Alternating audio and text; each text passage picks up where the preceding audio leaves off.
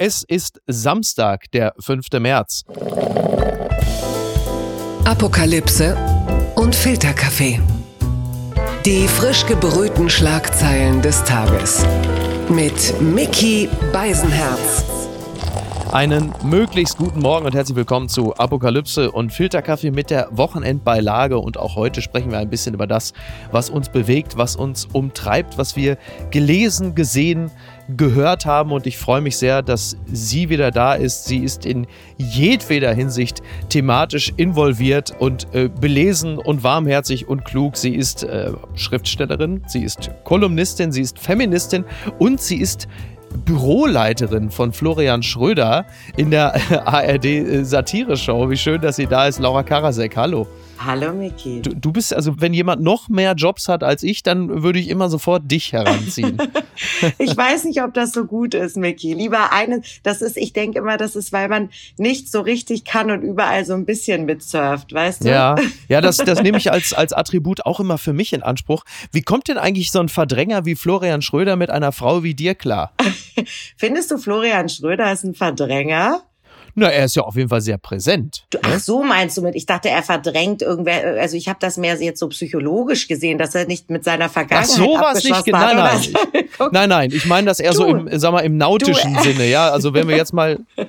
ich darf da ab und zu auch was sagen, aber nur, wenn es vorher abgesprochen ist. Ach, wie schön. okay. Ja. Okay. Übrigens, am Sonntag gibt es zwei prominente Geburtstage zu feiern. Zum einen Özlem Türeci wird 55 Jahre alt, äh, natürlich jetzt sehr prominent geworden durch BioNTech mhm. und äh, den Milliardensegen, den die Firma BioNTech steuerlich über der Stadt Mainz, über der kontinuierlich klammen Stadt Mainz ausgeschüttet hat. Und zum anderen Rob Reiner, der Regisseur unter anderem von Harry und Sally, oh. wird am Sonntag 75 Jahre alt. Ja. ja. Ein Film, den ich sehr geliebt habe. Vor allen Dingen habe ich mir da auch immer sehr zu Herzen genommen. Das war aber noch sozusagen die alte Schule. Ich weiß nicht mehr, wie, wie aktuell das heute noch ist, dass es immer hieß, Männer und Frauen können nie Freunde sein, mhm. weil der Sex ihnen immer dazwischen kommt. Ja. Gilt das heute immer noch oder sind Harry und Sally überholt? Ja, das ist eine berechtigte Frage. Also ich glaube, das Interesse an Sex zwischen den Geschlechtern, äh, von denen es ja mittlerweile ein paar mehr gibt, ist nach wie vor erhalten geblieben. Den Film habe ich vor äh, zwei oder drei Jahren nochmal im Flieger geguckt, in Ermangelung attraktiver Alternativen, weil die meisten Filme, die heutzutage rauskommen, ja einfach so sagenhaft beschissen sind, ist es immer mal wieder gut, sich einen Filmklassiker anzugucken. Harry und Sally hat ja mittlerweile auch schon so rund 30 Jahre auf dem Buckel, aber es ist halt äh, bei solchen Filmen Drehbuch, Drehbuch, Drehbuch. Und äh, das ist halt einfach das perfekte Drehbuch. Es sind fantastische Dialoge, es sind tiefe Wahrheiten, die natürlich alle noch stimmen und was Männer und Frauen, beziehungsweise Männer und Männer, Frauen und Frauen und alles andere angeht, äh, wird ihnen auch künftig äh, ganz häufig immer noch der Sex im Wege steht, wenn es äh, um die Erhaltung oder das Aufbauen tiefergehender Freundschaften geht. Aber es muss nicht immer so sein. Es muss nicht Nein, immer so es sein. Es kann auch funktionieren, so wie bei uns, Miki. Siehst du, oder? Laura, dass wir ja. das geschafft haben. Ist erstaunlich. Wir ja, sollten einen Award dafür kriegen. Ja, finde ich auch, genau. Wobei bitte, du so bitte. attraktiv bist, das ist echt unfair. Aber es war harte Arbeit, aber ich habe mich zusammengerissen. Äh, ja, du bist, du bist, eine, du bist eine, eine Meisterin der Selbstkasteiung. ja. Ähm, kommen, wir mal, kommen wir mal zu anderen Leuten, die sich deutlich weniger im Griff haben. Die Schlagzeile des Tages. Putin ist geliefert. Das ist ein unglaublich stark gelesener Text von Wladimir Sorokin, ein Gastbeitrag in der Süddeutschen Zeitung. Mir wurde gesagt, es ist der meistgelesene Text, der jemals in der Süddeutschen, Klammer auf, Online, Klammer zu, erschienen ist. Und es ist nicht weniger als die Erklärung dessen, wie es zu dem kommen konnte, was wir jetzt in der Ukraine im in Anführungsstrichen großrussischen Reich vorfinden. Und es ist das Schulterzuckende, ja, was habt ihr denn gedacht? Denn Russland, wie Wladimir Sorokin in diesem tollen Text sagt, in Russland war und ist die Macht pyramidal strukturiert. Errichtet wurde diese Pyramide im 16. Jahrhundert durch Ivan den Schrecklichen, einen grausamen Zaren, von Paranoia besessen, Lastern verfallen. Und es bedeutet in dieser dunklen Pyramide, saß immer schon jemand an der Spitze, der alle Rechte und alle Macht hatte und nur durch das System von Angst und Schrecken funktionieren konnte. Und mit einer ganz kurzen Pause, äh, die äh, in Gestalt von Boris Jelzin da war, war es immer so. Und trotzdem, zumindest das Tröstende, sagt er, der Zusammenbruch wird kommen, der Überfall auf die freie Ukraine ist der Anfang vom Ende und wir sollten nun alles tun, damit dieses Monster ein für alle Mal Vergangenheit bleibt. Tja, nur die Frage ist natürlich, was können wir tun? Also ich fand diesen Text auch sehr bewegend. Der ist mir, glaube ich, per WhatsApp und so weiter mehrfach geschickt worden. Mhm. Mhm. Zuerst natürlich von meiner Mutter, die mir immer Artikel schickt, wenn sie und sie sagt, du musst das lesen. Er war ja auch auf Social Media groß, weil ja. gerade auch das Ende finde ich sehr ergreifend war, ne, wo er schreibt, der Putinismus ist dem Untergang geweiht, denn er ist der Feind der Freiheit, er ist der Feind der Demokratie. Also das war so pathet, aber so so so hoffnungsvoll pathetisch. Ja. Was mir aber durch den Text auch noch mal klar wurde, was ich glaube ich verdrängt hatte, ist eben wie nett Putin am Anfang wahrgenommen worden ist. Ja. Also wie man äh, den so betrachtete als jemand, ach guck mal, der ist ganz nett, der hat sogar Humor, mhm. der wird da jetzt von Jelzin installiert. Jetzt sah man ja auch überall diese Videos von Jelzin und Clinton, also wo diese Sehnsucht aufkam nach, guck mal, die lachen noch über einen Witz und so. Aber selbst Putin, der am Anfang gar nicht als so monströs wahrgenommen wurde wie in den, oder als so bedrohlich wie schon in den letzten Jahren.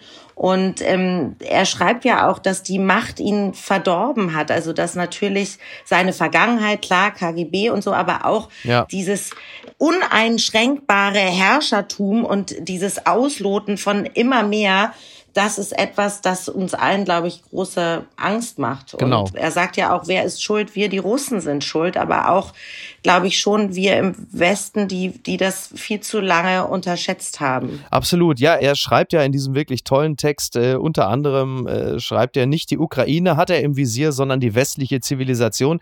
Den Hass auf sie hat er mit der schwarzen Milch des KGB aufgesogen, um dann zu schließen, wer ist schuld? Wir, die Russen. Das ist sicherlich einerseits richtig, aber wie du richtig ja auch sagst, auch wir haben das ja gerne geglaubt. Also auch wir im Sinne von die Bevölkerung, die ja auch nie wirklich auf die Straße gegangen ist, als die Krim äh, annektiert worden ist oder als Georgien oder Grozny dem Erdboden gleichgemacht wurde. Das hat uns, ich will nicht sagen, nicht interessiert, aber wir haben natürlich auch genügend anderen, in Anführungsstrichen, Scheiß um die Ohren gehabt und haben gesagt, naja, so sind sie halt was die Politik hätte leisten sollen, wäre gewesen, schon an der Stelle spätestens 2014 zu sagen, so jetzt ist Feierabend mit dem Mann, kann man nicht vertrauensvoll Geschäfte machen, der Kerl ist halt ein Verbrecher. Nur auch da überwiegt dann am Ende immer der Glaube daran, dass es doch nicht so schlimm ist oder auch nicht so schlimm werden wird. Ich vergleiche das gerne mit Frauen, die in einer toxischen Beziehung oder mit einem prügelnden Ehemann zusammen sind und immer wieder sagen, ja, so schlimm ist er doch nicht und wo ist meine Schuld? Und man immer wieder sagen will, nein, du bist nicht schuld, das ist der und man verdrängt so vieles, weil man natürlich darauf hofft, dass die Situation sich nochmal ändern möge. Und das ist natürlich insofern jetzt sehr positiv und auch sehr metaphorisch gesprochen. Man kann natürlich es auch ganz runterbrechen auf das. Es gibt halt einfach unglaublich viele wirtschaftliche Verbindungen und heiße Kanäle, die die Wirklichkeitsverdrängung auch nochmal ein bisschen süßer machen, weil man ja auch einfach gute Geschäfte miteinander macht. Es ist absurd, dass du das mit der toxischen Beziehung sagst, weil genau so einen ähnlichen Vergleich habe ich gestern Abend bei einem Wein einem Freund gesagt, weil ich habe gesagt, was für mich ist das, was es so aussichtslos macht, äh, die Tatsache, dass ich just den Eindruck habe, er sei an Lösungen eben überhaupt nicht interessiert. Ja. Und dieses, was könnte man ihm denn noch bieten oder wie, das ist nur diplomatisch zu lösen. Also wie will, ich meine, Macron hat mit ihm telefoniert. Also man hat ja so das Gefühl, und ich habe das dann verglichen mit so meinen äh, Beziehungen als Teenager, wenn ich mhm. sozusagen einen Ex-Freund, der mich nicht mehr liebte, behalte, also du kannst dich dann auf den Boden werfen und sagen, ich gebe dir alles von mir und du kannst dich quasi nackt vor ihn legen und sagen, bedien dich. Und er wird trotzdem sagen, du interessierst mich nicht mehr ich will das nicht mehr haben. Also mhm. wenn die Liebe weg ist, kannst du dich verbiegen, so viel du willst, es wird dir nichts nützen. Und das ist so ein bisschen das Gefühl, was ich jetzt äh, in Bezug auf Putin habe, dass da einfach wenig Möglichkeiten bestehen, ihn noch mit irgendetwas zu ködern, zu besänftigen. Ähm, mein Bruder lebt in Moskau oder lebte, muss man sagen, genau, bis ja. gestern in Moskau und ähm, ist da jetzt quasi über St. Petersburg und Estland mit Bussen, man muss wirklich sagen, geflohen oder, oder abgehauen, weil äh, in Russland die Situation natürlich sowieso für Journalisten, aber auch für seine russische Frau, also das heißt jetzt bald dürfen Russen nicht mehr mhm. ausreisen und was er berichtet von Demonstranten, die eben festgenommen werden und zwar nicht um dann ins Gefängnis, sondern die werden festgenommen und direkt in den Krieg gesteckt. Wahnsinn. Also wenn ja. du gegen den Krieg demonstrierst. Und er, mein Bruder war selber immer ein riesen Russland-Liebhaber und sagte, Russland ist mehr als Putin und man darf nicht immer nur. Und jetzt sehen wir eben, wir haben alle uns getäuscht und eben, ja, wie ja. du sagst, gedacht, er, er haut mich schon nicht. Ähm, naja, und jetzt äh, stehen wir ziemlich blöd da. Man hat ja auch irgendwo gelesen, dass er sich sogar mit China abgesprochen hat und gesagt hat, er macht den, mhm. startet den Krieg erst nach der Olympiade und so. Also ja, China dementiert, China dementiert wahrscheinlich, weil äh, das selbst denen zu peinlich wäre, das zuzugeben. Aber äh, es erscheint ja jetzt nicht völlig unwahrscheinlich. Es gibt ja auch den sogenannten Olympischen Frieden und nicht wenige haben gemutmaßt, dass es genauso äh, gewesen sein könnte. Es, es gibt ja, du hattest mir das äh, geschildert, ich habe das auch woanders gesehen, jetzt überall diese dieses Z, genau. das auf den Straßen Moskaus, Russlands zu sehen ist, auf Gebäuden, auf Autos. Was hat es damit auf sich? Also mein Bruder hat mir das jetzt geschickt von seinen Freunden, die noch in Russland sind und seinen äh, Kameraleuten und so. Der ist Reporter dort gewesen.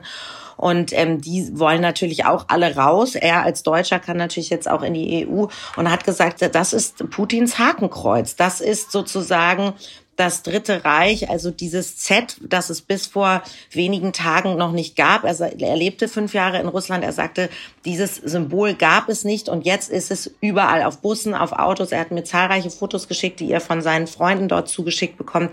Und das ist natürlich diese, ja, diese Symbolik, also George Orwellschen Ausmaße mhm. oder also ja, er sagte, das ist jetzt äh, Putins Hakenkreuz sozusagen. Ja. Was denkst du? Ich habe ich hab das aus dem militärischen Kontext rausgelöst, dass dieses Z äh, in erster Linie auf Militärfahrzeugen ist, dass sie wissen, wer gehört hier eigentlich gerade zu uns und wer nicht, dass es in solchen Situationen halt eben auch noch zur Information dient. Aber natürlich mag das sein.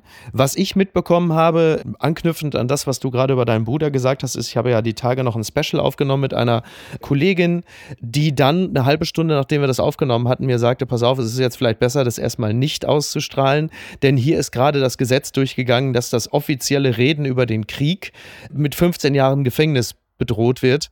Und nachvollziehbarerweise haben wir dann gesagt, na dann lassen wir das erstmal, bis du wieder auf deutschem Boden bist. Also klar, die Situation ist ernst, sie ist ernster, als wir uns das alles jemals hätten vorstellen können und absolut bedrohlich. Und äh, ich, ich sehe mich selber, wie ich diese ganzen Informationen aufnehme, sie wie hier auch dann weitergebe und häufig einigermaßen gelassen und ungerührt erscheine. Und dann gibt es aber mitunter Momente tiefer Erschöpfung, einer tiefen grauen Wolke, die auch auch über mir als äh, naturgemäßen äh, Sonnenschein hängt, mhm. wo ich auch ganz kurz mal dann für zwei Minuten in mir zusammenfalle, beziehungsweise ich habe mich gestern dann auch dabei erwischt, wie ich dann irgendwie so bei Instagram irgendwo durchscrollte und der Musiker Bernd Begemann, liebe Grüße, hatte da so ein, zwei Fotos gepostet von jungen Kindern, die ähm, dem Krieg zum Opfer gefallen sind. Ein junges Mädchen, zehn Jahre alt, hoffnungsvoll blickt sie in die Kamera, hält so bunte Steine in die Kamera, weil das für sie der Ausdruck von Schönheit ist. Und du siehst halt einfach,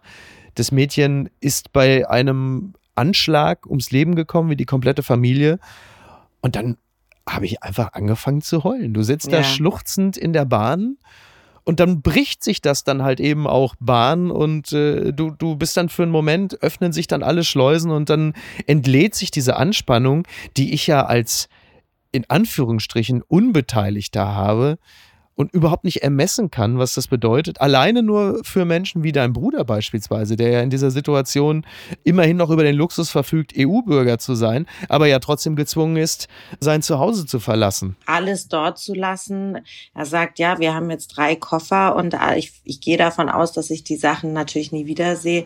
Aber auch was du schilderst, wie mitgenommen man ist. Also ich hätte auch nicht gedacht, dass ich mal so ungefähr bei jedem Heute-Journal weinen muss. Das war jetzt diese Woche der der Fall und dass man gleichzeitig auch weint, wenn man die die Demonstrationen für den Frieden sieht und auch da ergriffen ist und wenn man an die Querdenker und so denkt und, und das Gefühl hat, da ist noch eine ganz tolle Bewegung und eine ganz ergreifende Bewegung, sozusagen, da sind noch die guten Menschen da draußen, das gibt einem ja, ja, total. total. Hoffnung. Gleichzeitig ist man, ähm, ich habe das neulich gelesen bei Aurel Merz, den ich sehr schätze, der irgendwie schrieb, es gibt nur noch äh, so ungefähr zwei Möglichkeiten, entweder komplett abstumpfen und gar nichts mehr fühlen oder alles äh, reinlassen und zu viel fühlen. Mhm. Und ich gehöre eher zur zweiteren Sorte, dass ich dann denke, ich möchte nicht das nicht mehr an mich ranlassen, aber manchmal wäre Stumpfheit da vielleicht doch ganz schön, weil, weil es ist einfach ähm, im Moment nur schwer erträglich, finde ich, gewisse Dinge äh, sich anzuschauen und ähm, ja. auch zu sehen natürlich, wie jetzt, also ich habe jetzt heute Morgen tatsächlich einen Podcast über Atomwaffen gehört und dachte, oh und dachte, so wie bei Corona alle irgendwie zu, zu, zu Hobby-Virologen geworden sind mhm. und Christian Drosten, der Star war, sind jetzt diese Generäle, die da immer in, in der Tagesschau zu... Ne, NATO-Generäle sind genau, die neuen Virologen. Sind die ja. neuen Drostens. Also ja. Egon Rams ist dieser, der heißt auch noch Rams, was ich ja. sehr gut finde. Ähm, und, und General Karl Carlo Massala ist jetzt ja. auch schon, ne, man sieht die jetzt jeden Tag. Ja, aber Carlo Massala, Carlo Massala ist allerdings äh, Professor, Doktor. Er ist, äh, also soweit ich weiß, ist Carlo noch kein äh, General, Nein, oder? Ich, aber oder ich tue ihm Unrecht? Nein. Ja, ja, das ist, ist er auf jeden Fall. Ja. Ey, als wir mit Carlo Massala vor drei Wochen das Special aufgenommen haben, da war der Mann noch eine Art Geheimtipp. Jetzt kriege ich, jetzt kriege ich bei dem wahrscheinlich keinen Termin mehr. Nein. Ähm, die, Zeiten, die Zeiten sind vorbei. Und Jodtabletten ist das neue Klopapier weil alle jetzt schon wie doof Jodtabletten fressen, weil sie natürlich davon ausgehen, dass in drei Wochen äh, das AKW gesprengt wird oder die Atombombe gezündet wird und alle hauen sich jetzt schon die Jodtabletten rein.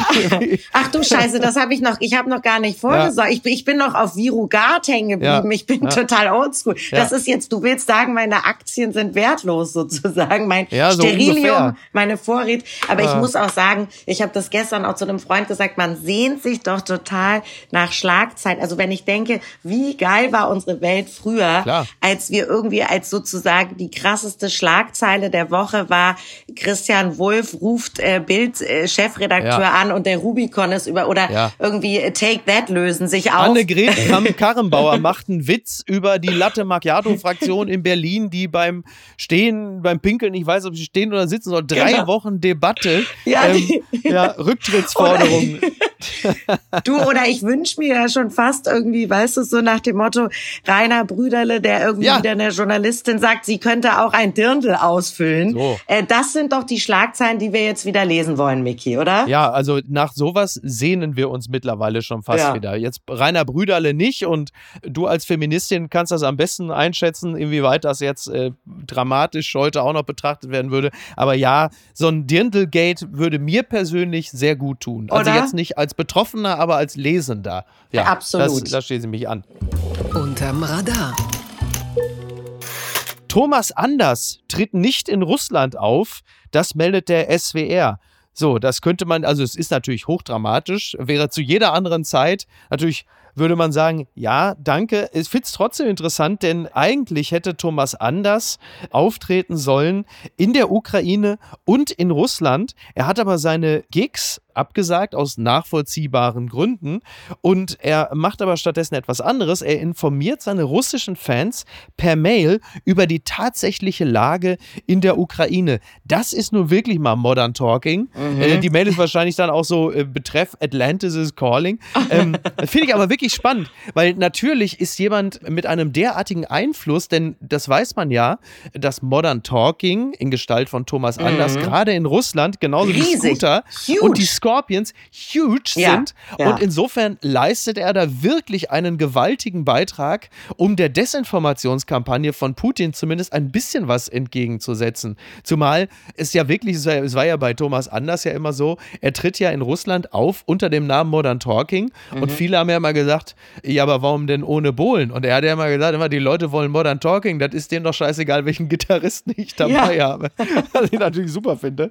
Also, äh, das ist wirklich nicht zu unterschätzen, was er dadurch äh, gerade leistet. Das ist gut. Sollte nein, weil das machen. ist ein Superstar. Also, der ist quasi, glaube ich, so die Helene Fischer. Also, das ist unser Import nach Russland, der, ja. der da sehr, mein Bruder hat, glaube ich, mal mit H.V. Baxter da irgendwo in Moskau äh, gefeiert und sagte, du kannst dir nicht vor, das ist hier, die Leute belagern mhm. den, als wäre es ein Held. Ja.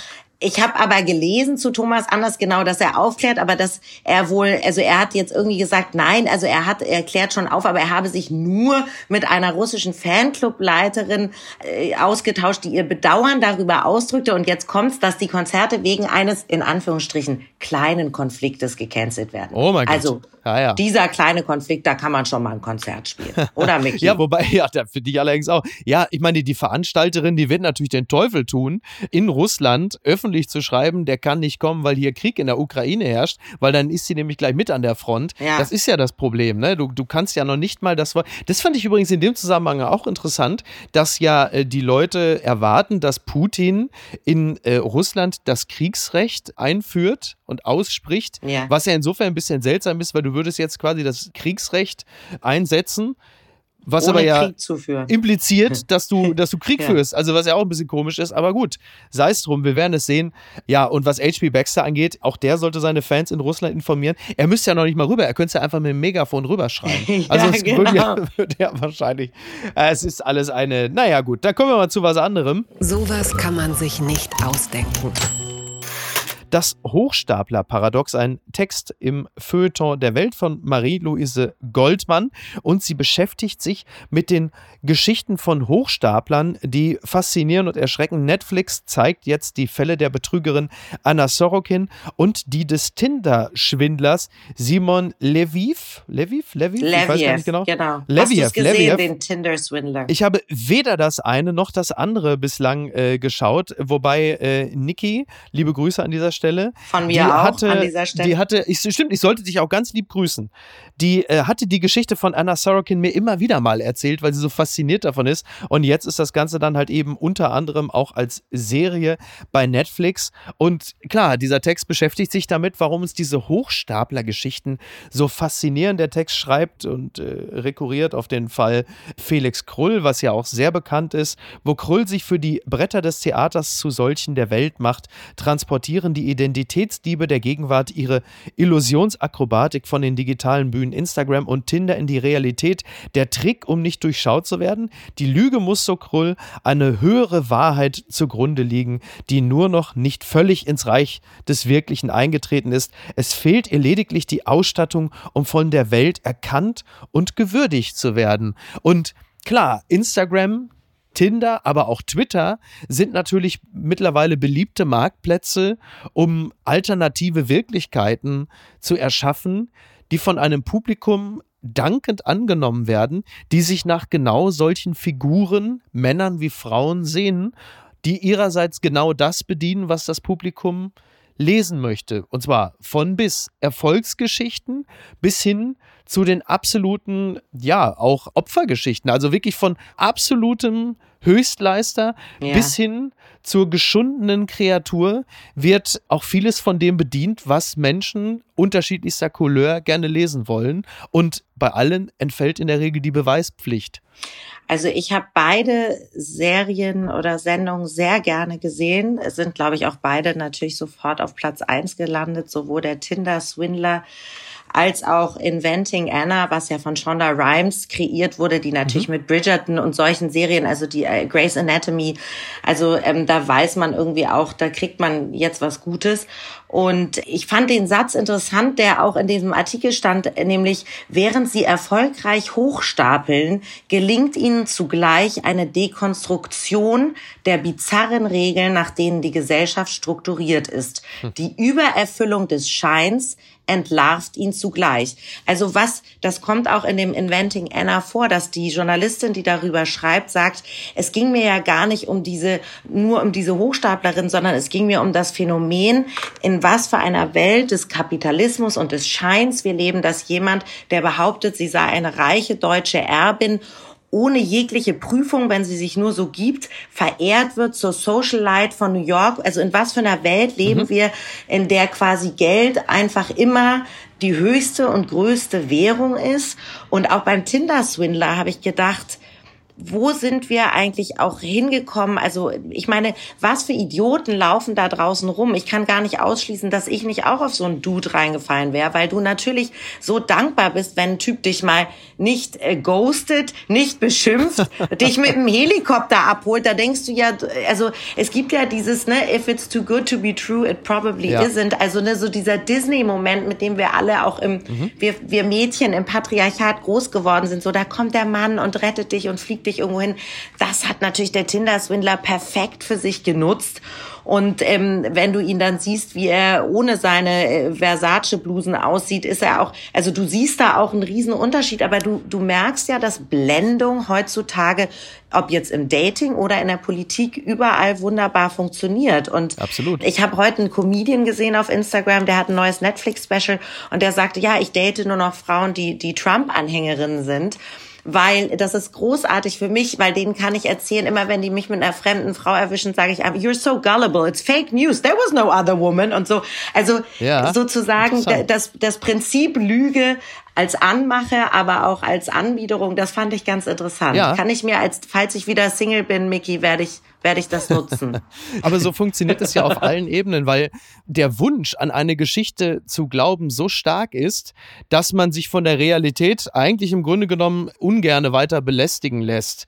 Und klar, wenn es natürlich dann wie beim Tinder-Swindler, wenn der Moment dann gekommen ist, dass eine Person dann wirklich mal vor dir steht, kannst du im Zweifel dann halt eben auch sehen, huch, das ist dann ein bisschen sehr viel Wirklichkeit für meinen Geschmack. Ja. Aber ganz häufig, auch wie gesagt, auch bei Twitter oder auch in der äh, im Journalismus, äh, Stichwort Klaas Relotius, da war es ja auch letzten Endes so, dass er seine Reportagen so passgenau für ein Publikum geschrieben hat, das auch diese Realität, diese vermeintliche Realität lesen wollte. Sie wollten dieses Amerika haben, in dem halt in diesen Bereichen Amerikas Trump gewählt wird, in dem man so über mhm. diesen Präsidenten denkt, in dem es halt eben auch keine Grauzone gibt, sondern in dem es dieses Schwarz und Weiß halt eben auch nur gibt. Und wie ein Jürgen Haxen, der damals dann als, als Millionenbetrüger den Leuten auch immer genau das erzählt hat, was sie hören wollten. So hat Relotius im Journalismus natürlich auch operiert. Und so erleben wir es beispielsweise eben nicht nur bei Tinder, sondern auch bei Twitter ja auch,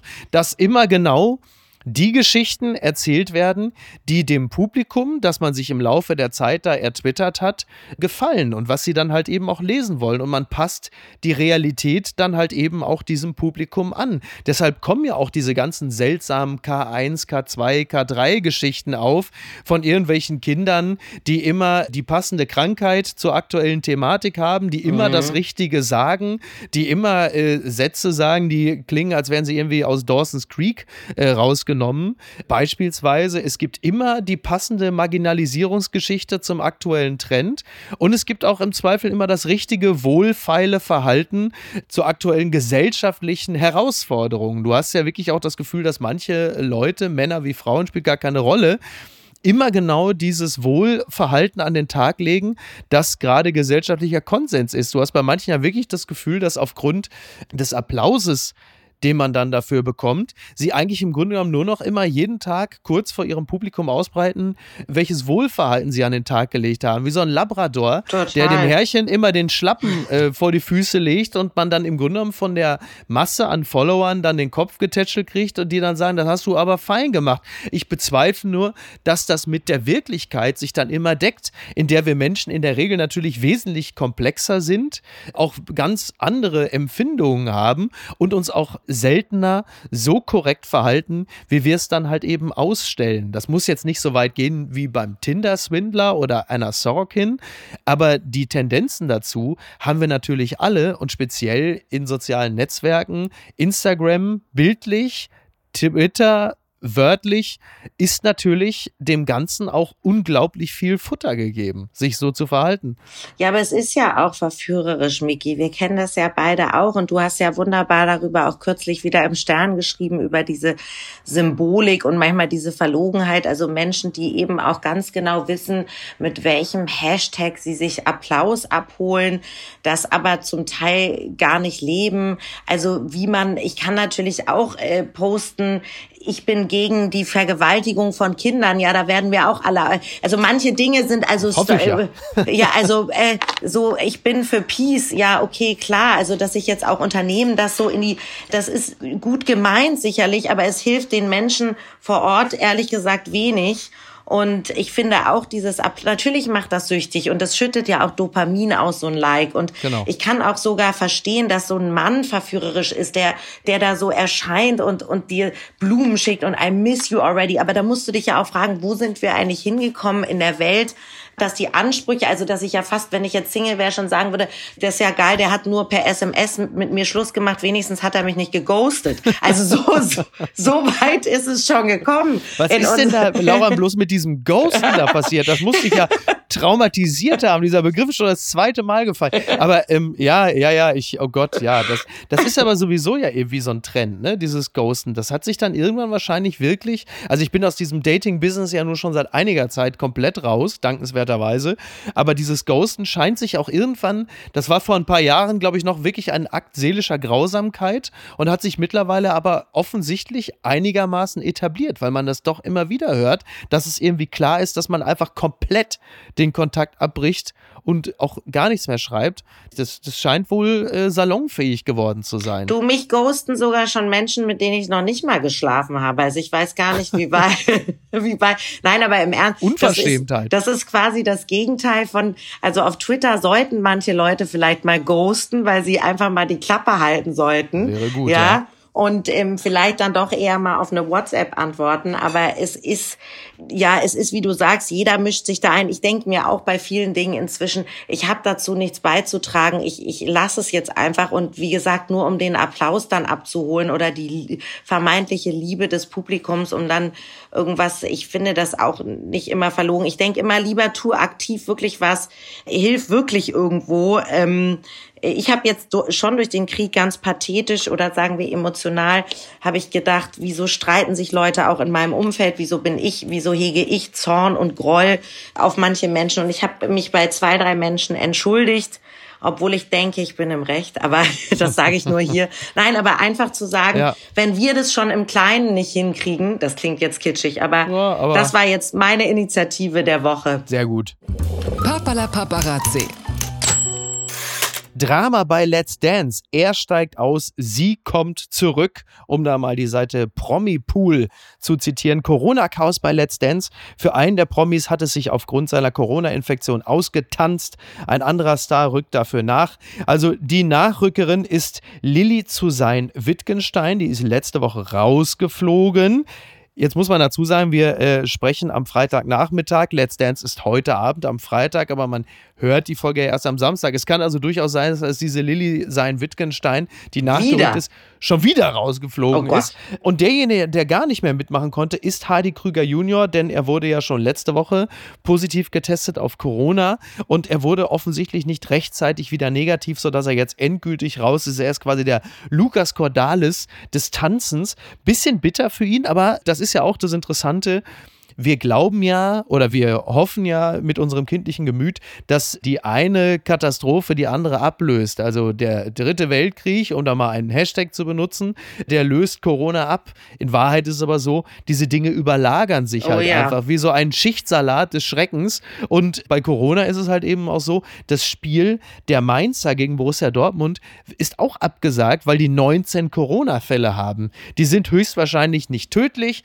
sie haben höchstwahrscheinlich auch einen milden Verlauf, aber du siehst halt, klar, dieses Thema ist natürlich nach wie vor da und torpediert dann Großproduktionen wie Let's Dance oder die Fußball-Bundesliga. Ich finde es aber auch geil, dass die Leute jetzt ernsthaft sagen, ja, daran sieht man ja, dass das mit Corona alles Quatsch war, weil jetzt ist in den Zeitungen ja gar nichts mehr davon zu lesen. so. So, ach so, wow, Surprise, wow, weil Putin da ist, ist auch, also ist ja erstaunlich, dass Zeitungen über aktuelle Ereignisse auch berichten. Ja. Zu Let's Dance muss ich allerdings sagen, nicht nur habe ich wie du vermutlich auch äh, diese Woche gelesen, dass Zelensky Let's Dance Gewinner 2006, ne? Ja. war. Ja. Das heißt, auch wir haben noch Hoffnung, dass, weiß ich nicht, Ingolf Lück oder Mickey Krause irgendwann Präsident. Heide Simones Der- kommt zurück. Heide Ja. Simones kommt zurück und wird der Bundeskanzlerin. BRD, ja, Präsidentin hoffentlich.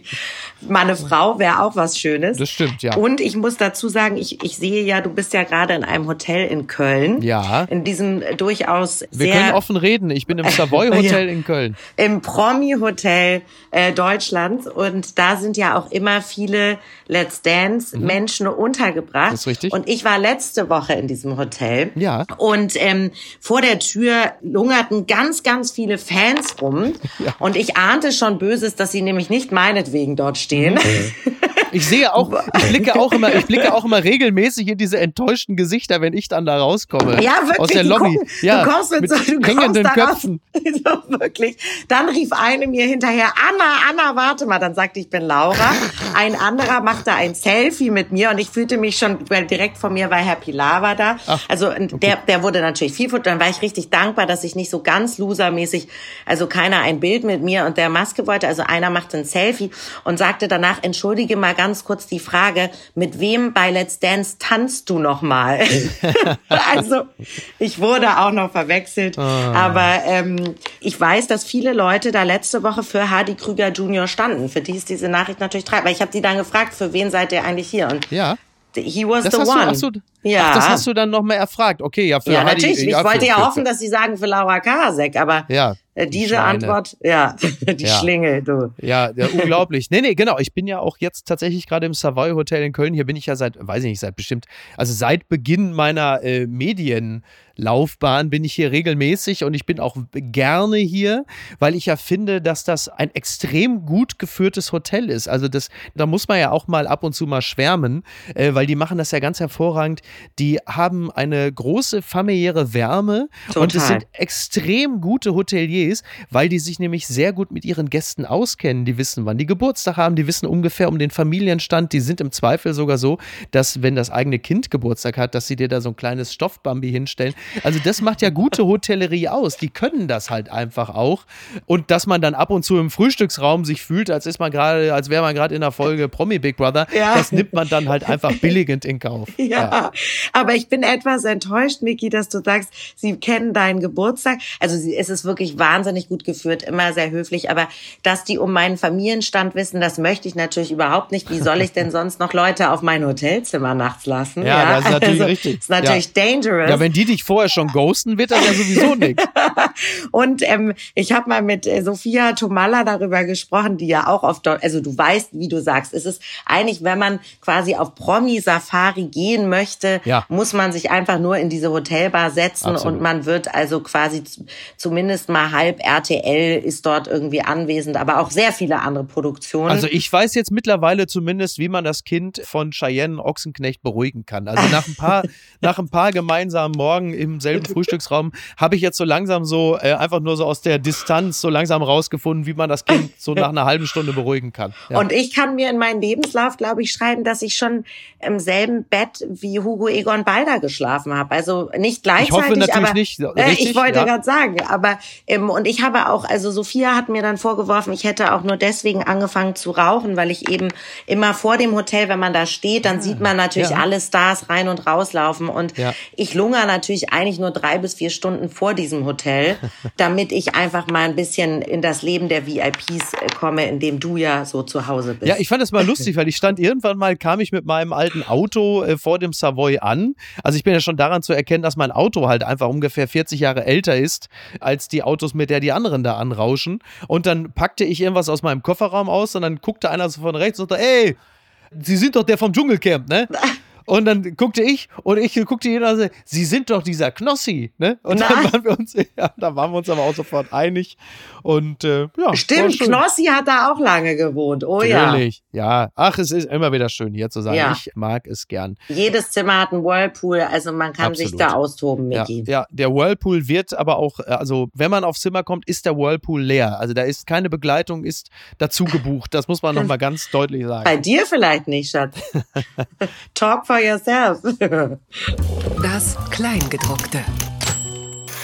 Jill Sander zieht Bilanz. Ich habe begriffen, dass man auch ganz anders leben kann. Es äh, gibt im Spiegel ein Interview mit Jill Sander, die dort erzählt, wie sie als Autodidaktin anfing und in den 60ern nach Kalifornien auszog, um danach als Modedesignerin einen Look zu prägen, der sich weltweit durchsetzte. Interessant bei ihr ist, sie ist ja eine Person, die sich ja weitestgehend aus der Öffentlichkeit zurückgezogen hat und man hatte dann mehrfach versucht, dann auch ein persönliches Gespräch hinzubekommen. Am Ende wurde es ein schriftliches Interview, was hm. ungewöhnlich äh, ist für den Spiegel, aber es, es, ging halt eben nicht anders.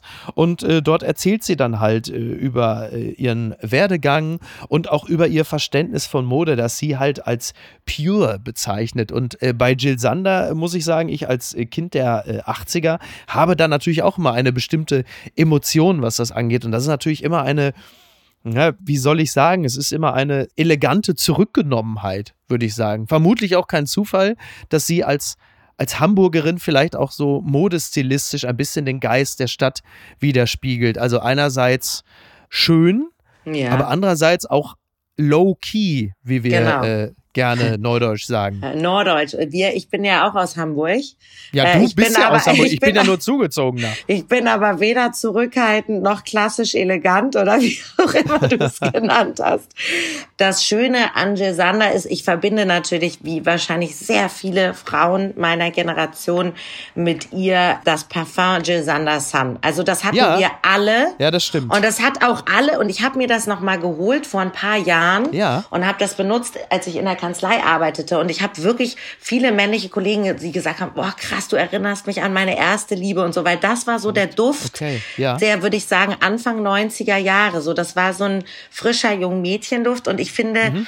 ich finde es schon auch beeindruckend, wie dass sie eben mit dieser Bescheidenheit, mit diesem Zurückgezogensein, also sagen wir mal so, Jill Sander triffst du wahrscheinlich nicht im Savoy Hotel in der Raucherecke. Nein. Die will nicht Nein. gesehen werden. Und ich sage mal so, Miki, das müssen wir irgendwann mal schaffen, dass wir so gefragt sind, dass quasi der Spiegel von uns auch ein schriftliches Interview akzeptiert. Ja. Ich glaube, dann hast du es geschafft, weil das tun sie echt ungerne. Aber für Jill Sander schon. Ja. Auch zu Recht. Ja, sie, sie macht das genau. Das ist natürlich auch nochmal ein, also interessant, ne, dass ihre Definition von Mode auch so old-fashioned ist wie ihre Definition von Star sein, nämlich so sich so rat zu machen, um dadurch umso mehr zu glänzen. Das gilt in gewisser Hinsicht für die Mode ja auch. Also die so zurückgenommen ist, aber dafür so fein, also Stichwort Stoffe, mhm. Verarbeitung, dass es dadurch wiederum eine unglaubliche Wucht bekommt. Was ja analog zum Zeitgeschehen ja, also Zurückgenommenheit kann nie antiquiert sein, weil es immer auch einen unglaublichen Wert beinhaltet. Aber es ist natürlich insofern völlig dem Zeitgeist widersprechend, der ja viel mehr auf das Grelle, auf das Laute, auf das nach vorne hingehende setzt. Und äh, insofern äh, entwickelt es natürlich nochmal eine, eine eigene Klasse. Jetzt mal die Frage, was spricht dich denn modisch an? Welcher Stil gerade? oh Gott, das fragst du. Also ich muss sagen, das, was du eben gesagt hast, ist sehr schön das würde man sich ja auch manchmal in der Politik wünschen und auch in vielen anderen Bereichen. Dieses einfach classy, mhm. nicht aufrufen, also auch was wir vorhin besprochen haben, nach Applaus heimschend und so. Das wäre natürlich was Schönes, was mich modisch anspricht. Also für so grelle Farben bin ich selber auch habe ich irgendwie nicht die Visage. nee, es sieht bei mir alles ganz schnell ordinär und nach Katzenfrau aus. Ich ja. kann es nicht ändern. Ja? ja, ich bin eigentlich so wie du. Wir tragen hier beide, also ich trage gerade einen Rolli. Ja. Ich habe quasi den Mickey Beisenherz Rollkragenpullover steht hier. Dir hervorragend. Das Einfach dir hervorragend. um dich zu beeindrucken. Das ist das, also das wollende Ensemble, das ich ja grundsätzlich sowieso sehr ansprechend finde. Insofern, äh, so das Kompliment mache ich dir gerne. Du siehst hervorragend aus. Und äh, ja, ich bin ja gerade nicht, ich bin ja gerade ausnahmsweise nicht nicht im Rollkragenpullover, aber ich werde noch heute Abend äh, im Kölner Treff, den wir äh, nachher live ausstrahlen, werde ich äh, mit Sicherheit einen tragen, solange wie ich den Hals noch vorzeigen kann. Ja, aber das, das finde ich schon interessant. Übrigens auch dieses hanseatisch Kühle, dieses Zurückgenommene.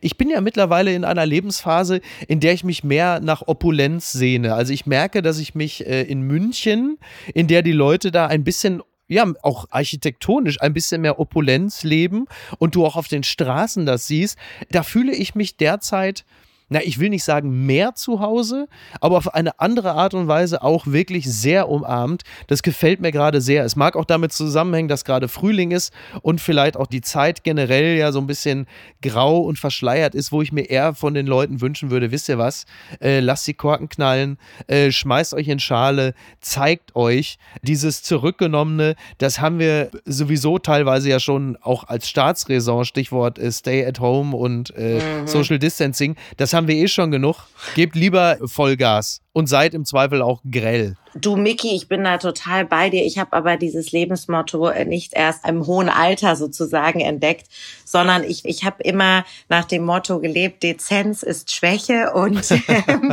ähm, Du klingst ja wie Putin. Du klingst ja schon wie Putin. ich wurde auch im Ausland immer für eine Russin gehalten und Leute haben auch immer zu mir gesagt, du wirkst gar nicht wie ein Mensch aus Hamburg, du bist so, so warm und so leber mhm. und eben auch so, ich bin so wenig diskret, also naja, ja. aber ich glaube, die, die See, also ich verstehe das Gefühl, was du hast, was du auch beschreibst mit Opulenz oder, oder Üppigkeit oder so.